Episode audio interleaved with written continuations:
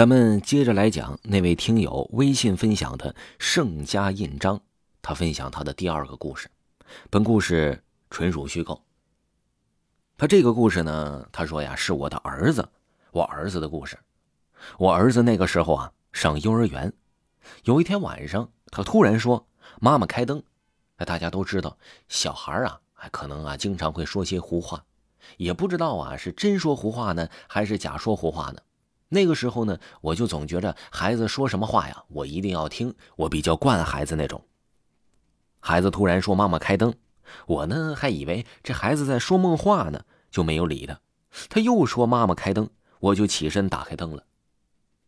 第二次说话的时候啊，我明显感觉到孩子的语气之中啊是那么的笃定和清晰，就好像命令我一定要让我开灯一样。我打开灯了。这孩子跟我说呀，说有个人在门那里。我说没有啊。孩子这个时候呢就哭了，突然一下哭了。我也没有说他，他就是哭了。他说呀，就有人在那门那里哭着说的。我起床看了一圈，也没看到啥呀。然后呢，我也没有理会孩子，也没有理会门后，就赶紧哄着孩子，赶紧让他睡觉了。之后呢，第二天呢，啊，我就去问了一问我们家老人。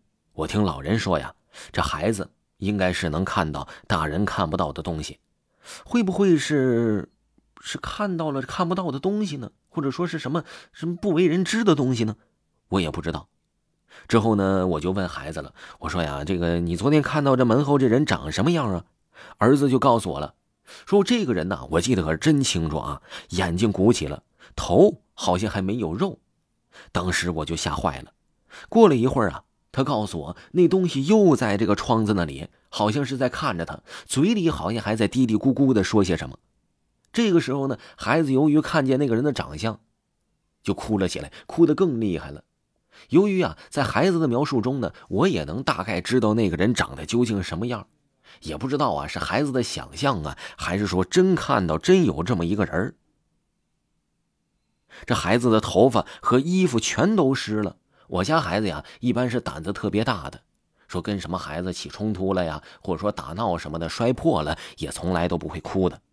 当时啊，我婆婆就在隔壁睡了，一点都不敢离开孩子。我呢就打电话，赶紧叫我婆婆。由于啊这老人呢懂得这方面的东西比较多，说赶紧叫她回家吧。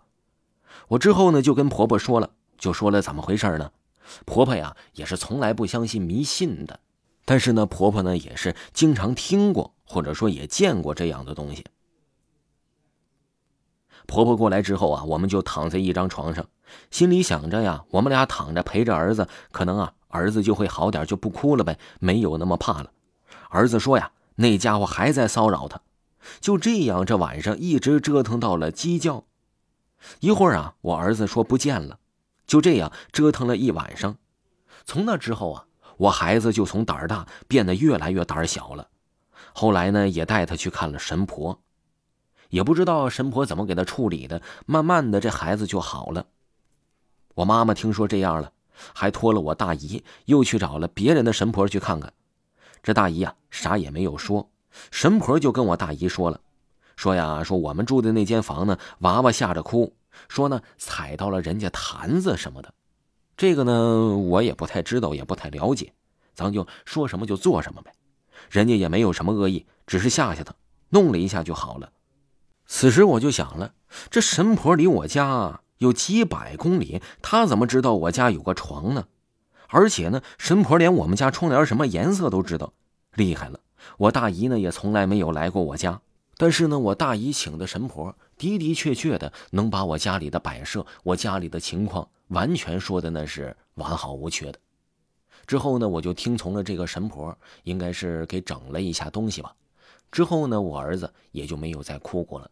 但是呢，我儿子我发现变得越来越胆小了，可能是他看完那一次东西之后，心里会有阴影了吧。听众朋友，本集播讲完毕。如果没有听够本部专辑，可以听下维华新出的《夜行诗》专辑，是多人玄幻恐怖。有声剧，点击头像即可收听本部专辑《夜行诗》。